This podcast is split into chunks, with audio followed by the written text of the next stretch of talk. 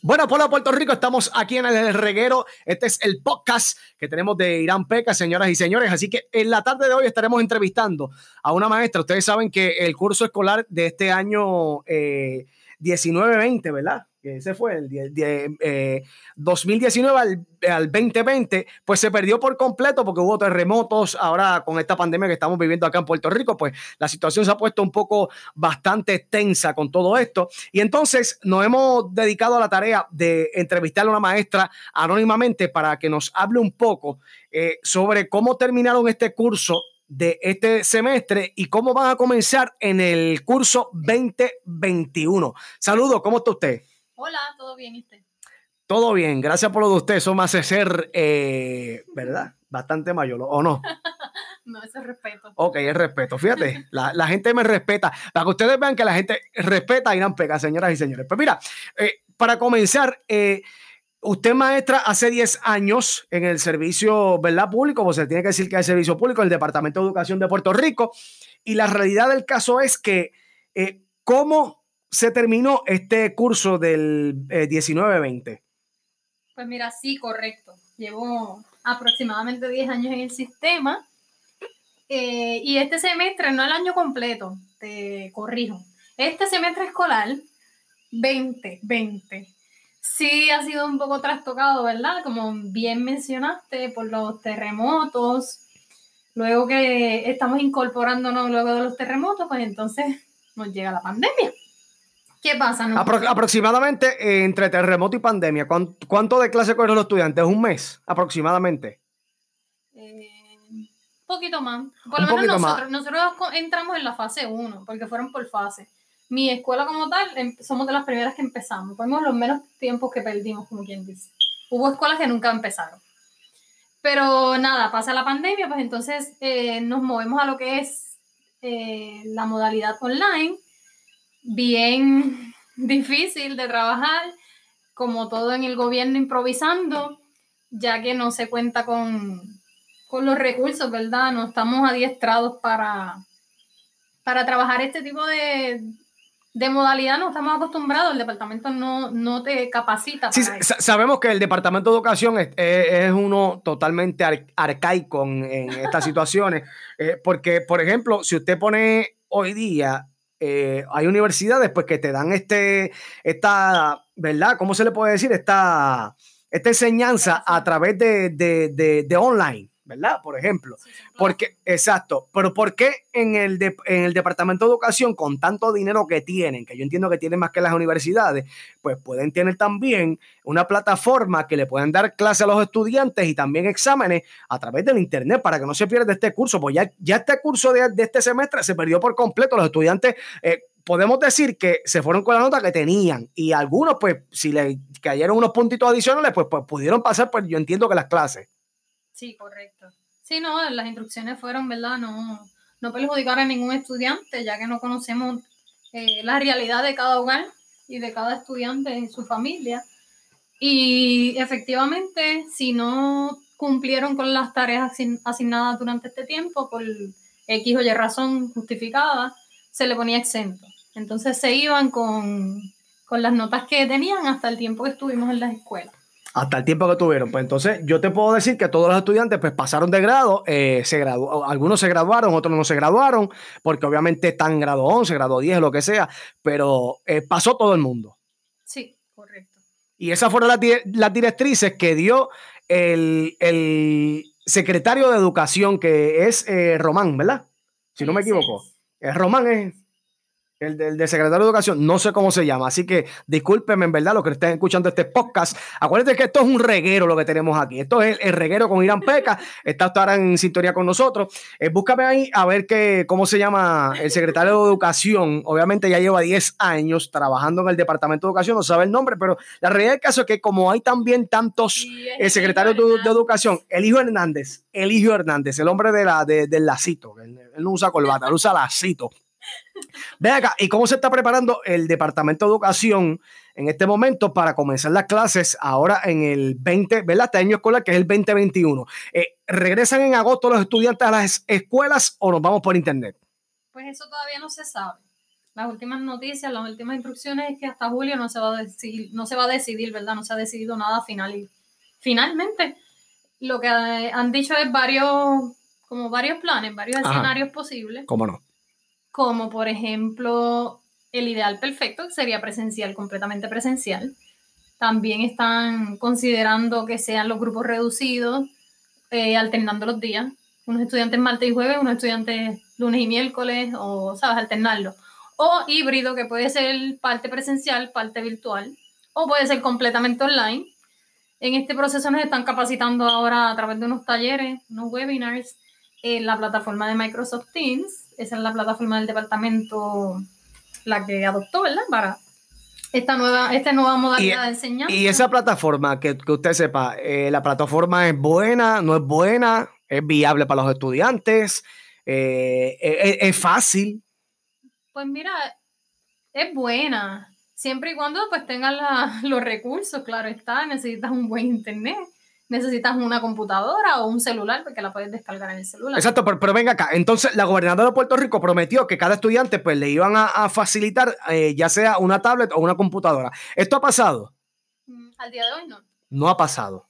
no ha eh, pasado. Este proceso nos estaban adiestrando porque tenías que cumplir con unas horas. Sí, pero, pero eh, eh, es cumplir unas horas de talleres, pero para los maestros, para poder este, eh, capacitan a los maestros y te dan un equipo, pero para los maestros. En el caso de los estudiantes, que esto, ¿verdad?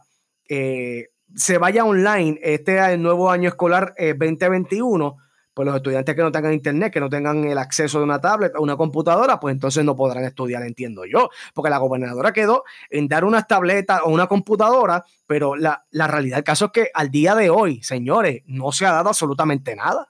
No, al día de hoy no hay fecha para entregarle nada a los estudiantes todavía. Sí se hizo como un tipo de estudio de necesidades, por decirlo así. Los directores entrevistaban a los papás, o sea, se comunicaban con ellos para ver si tenían internet, si tenían eh, un celular inteligente con internet o una computadora en su casa o diferentes recursos que pudieran tener. Y que usted sepa cuánto es el por ciento de niños que tienen internet versus los que no tienen. Si a, un aproximado que usted tenga, porque entiendo que no, no debe tener las estadísticas, pero, pero sí debe saber más o menos, eh, eh, eh basto tu experiencia, cuántos estudiantes de sus cursos tenían internet y cuántos no podían entregar sus trabajos porque no tenían absolutamente nada de internet. Pues mira, Peca, te va a sorprender que hoy día, en pleno siglo, ¿verdad? Que estamos 20, en este año 2021 que vamos, 2020, 2021, este año escolar, todavía hay estudiantes que en sus hogares no hay acceso al internet. Wow. Eh, sí, muchos tienen sí un celular inteligente con internet porque sus padres, por lo menos en mi escuela superior, y ya casi todos tienen a esta edad un celular inteligente y se han tenido, han tenido que hacer el sacrificio para adquirirlo, pero computadoras no tienen la mayoría y no son diestros, que es lo peor. Digo, si, eh, según te digo una cosa, te digo otra, porque hoy día yo he visto estudiantes que tienen el iPhone último modelo y todo, que ese, ese iPhone cuesta 1.300 dólares, pero entonces los padres tienen para comprarle un teléfono un teléfono celular de 1.300 dólares, que obviamente lo pagas a plazo, pero igual una computadora tú lo compras en 400, 500 dólares y la pagas a plazo también, pero entonces lo que pasa es que también las prioridades en este país como que han cambiado, porque si eres bueno para comprarte un celular de 1.300 dólares, pues entonces los padres también tienen que tomar esa responsabilidad y decir, mi hijo necesita una computadora primero con un teléfono, pues entonces vamos a comprar la computadora primero, ¿es cierto o no? Claro, correcto. Pero pues prioridades familiares, cada familia tiene las suyas, ¿verdad? Eh, como te digo, como es algo nuevo, nadie, nadie había vivido este tipo de pandemia, ¿verdad? Nadie en el Departamento de Educación nunca se había ofrecido totalmente un semestre escolar en línea. Realmente bien difícil y hay que invertir.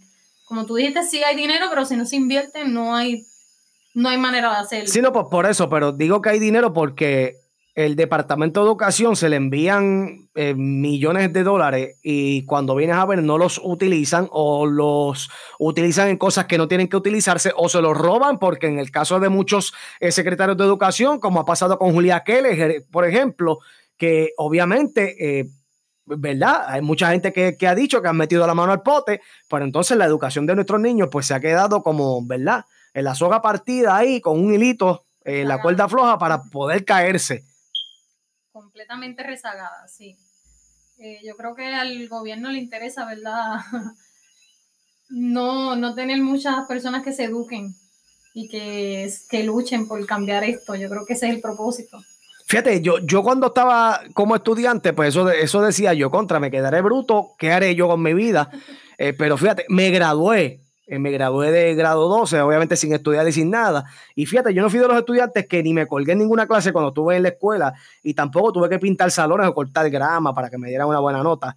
Y obviamente al día de hoy, pues estoy en mi, en mi ¿verdad? Casi eh, por terminar mi maestría. Y, hay estudiantes que también pueden hacerlo. A veces, a veces uno no es aplicado en, la escuela, porque lo que nos gusta es el vacilón y todo. Pero hay que soltarle también a los estudiantes y llevarlos por un buen camino, porque acuérdate que la ignorancia es atrevida y uno hace tantas estupideces cuando está en la escuela que cuando vienes a ver que eres adulto, te das cuenta contra por qué no aprendí inglés, por qué no aprendí matemática, diantre, en la, en la ortografía, perdón, estoy pero, pero grave o sea, y yo sé que eh, aquí en Puerto Rico, igual que usted, hay muchos maestros que se han dado la tarea de que los estudiantes puedan tener una educación de primera. Pero también el Departamento de Educación, entiendo, y usted me dice si es cierto o no, eh, como que a los maestros, como que si están a un nivel de maestría, que, dan clases, que van bastante acelerados, el mismo Departamento de Educación los quiere bajar por, decirles de que no, que los estudiantes hay que tratarlos bien y hay que cogerlos con calma. Contra, si en los colegios aquí en Puerto Rico la gente va acelerado y usted no le van a decir no, cójalo con calma con ese estudiante. Claro, correcto. Pero la realidad es que no es que te lo digan así directamente, no. Eh, por lo menos quizás en colegio, no sé cómo sea la dinámica. En Departamento de Educación tienes que trabajar para obtener la nota. Sí, claro, se está enfocando no tanto en notas de exámenes, que ese no sea como que el, mayor porcentaje de su nota, no sean los exámenes, sino que sean assessment, tareas, tareas, proyectos. tareas de assessment, digo, para que no sepa, las tareas de assessment son, más, son las más importantes porque son las tareas que te destacan a ti como estudiante. Yo no sé si, ¿verdad? Sabían este, este, este término de lo que es assessment y eso. Esas tareas de assessment son las tareas que van a, como quien dice, a cualificarte a ti, que en esa clase tú te destacaste en eso. ¿Es cierto o falso, verdad? Me puedo equivocar también. Yo no soy, yo no soy Jay Fonseca, que es abogado y sabe de todo, este tipo de cosas. Usted me dice si es sí o no. Si lo estoy así diciendo no, usted me lo dice en la cara, me lo retraiga en la cara. No, pues mira, la realidad es que vas por la línea, pero assessment, pues eh, vamos a referirnos a todo ese tipo de tareas que se trabajan, aparte de lo que es exámenes y trabajo diario, las tareas que se dan para obtener puntos. No todas se obtienen, no todas se dan para el mismo propósito, ¿verdad? Con el mismo objetivo. Perfecto. Eh, se suman varias, muchas, muchas de las puntuaciones, la mayor parte de la, del por ciento de la nota, pues es de este tipo de tareas y proyectos. ¿Para qué? Porque si nos hemos dado cuenta a través de los años, la educación tiene que cambiar, ¿verdad? Y no los exámenes determinan que tú eres un buen estudiante o no, o que aprendiste o no aprendiste. Podemos, tenemos otras maneras, otras estrategias para saber si el estudiante realmente aprendió, y eso es lo que se busca. Eh, puedo decir que el departamento tiene mucho que mejorar, pero sí hay cositas que han cambiado para bien. En esto de modalidad online, pues todavía estamos en pamper, como quien dice literalmente ha sido bien difícil, pero... O sea, podemos decir en pamper sucio, porque yo, ahora cuando empiece el nuevo año 2021, pues entonces los maestros se estarán acoplando poco a poco para poder, este, si es online, pues prepararse por, poco a poco para que puedan, ¿verdad?, dar una educación de primera como lo saben hacer los maestros en Puerto Rico en este nuevo año escolar. Es bien difícil, es bien difícil, no imposible, ¿verdad? Todos estamos abiertos al cambio y hasta el, en lo nuevo, la tecnología ha venido para quedarse y para llevarnos a cada día más adelantados. Pero sin tener los recursos y sin que los estudiantes y sus familias tengan los recursos, pues ese es el pequeño detalle. Y por ejemplo, pues eh, como nos dijo hoy un tallerista, que pueden ir a acceder al internet del Burger King o de cualquier establecimiento que tenga, ¿verdad? Para que el estudiante vaya y estudie. No es tan fácil, no todos los hogares, realmente el que no lo ve y no lo vive, no lo conoce. Pero yo solo eh, eh, quiero aconsejar a esos padres eh, obviamente hay compañías de estas de, internet que, está, hoy día es baratísimo. Hoy, hoy día usted con 20 dólares, 20, 99, usted puede tener un internet que obviamente no es de alta velocidad en su casa, pero sí te sirve para que sus hijos puedan eh, hacer alguna tarea y someterla. Así que si usted tiene la prioridad para usted darse una cervecita, eh, borrachón que me está escuchando, que tenga un hijo en la escuela, o, su madre tenga para gastar en las uñas 30 eh, dólares semanales, pues mire, esa semana no se las haga o esa semana no, no se dé la cerveza, borrachón pipón, y entonces ese dinero lo coge para poder pagar un buen internet que, ¿verdad? que su hijo tenga en su casa, porque a veces las prioridades aquí cambian, señores. A veces hay chavos para la cervecita, pero no hay dinero para que su, hijo pueda salir hacia adelante y estudiar. O sea, hay que estar bien claros con eso.